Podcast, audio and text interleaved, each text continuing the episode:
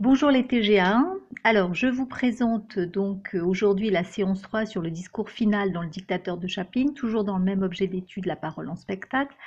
Alors, il faut voir qu'à la fin, le barbier, qui ressemble étrangement à Henkel, a été confondu avec lui, et il se retrouve à la place du dictateur malgré lui, et il doit prononcer un discours triomphal après l'annexion de l'Osterlage, qui correspond à l'Autriche, devant une foule. Alors, après avoir euh, écouté ce discours, je vous demandais en question une quels sont les thèmes développés par le Barbier dans ce discours final. Vous avez bien compris que c'est un thème autour des pour les libertés individuelles et collectives, pour le respect de la démocratie, pour la tolérance et la paix.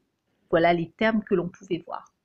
En petit 2, quelle est la réaction de la foule? On peut voir que la foule acclame celui qu'elle croit être le dictateur.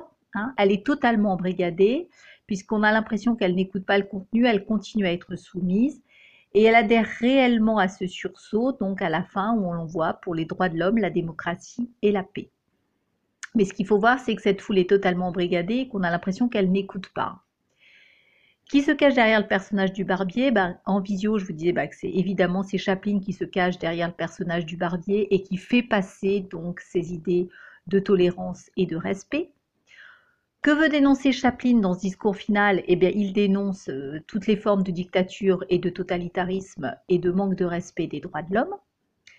Et étudier le ton du discours, les mots employés pour convaincre. Vous avez vu ici qu'il n'y a pas d'agression, de ton agressif. C'est un ton qui essaie de convaincre en essayant d'appuyer sur des mots importants comme les mots de paix, de tolérance, de respect des hommes. Voilà, donc il y a des mots qui sont mis en valeur par le ton euh, où on appuie, hein, où euh, Chaplin appuie énormément sur ces mots-là.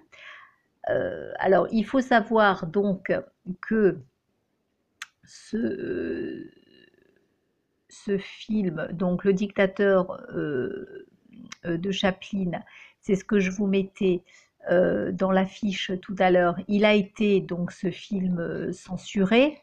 Hein, il faut savoir, puisqu'il dénonçait, si vous voulez, Chaplin, il dénonce les aspects du régime, il dénonce la propagande, il dénonce le culte de la personnalité, il dénonce l'embrigadement des foules, l'antisémitisme, le nationalisme, le militarisme, et il essaie d'alerter en fait ses contemporains sur les dangers de la politique nazie pour la paix et les droits de l'homme. Alors il faut savoir que ce film est sorti en 1940 à New York que les États-Unis n'étaient pas encore entrés en guerre pendant la Seconde Guerre mondiale et, que le dictateur a été interdit en Allemagne, il a été censuré ce film en Allemagne, il a été censuré aussi en France pendant le régime de Vichy sous Pétain et il ne sera joué en France qu'en 1945.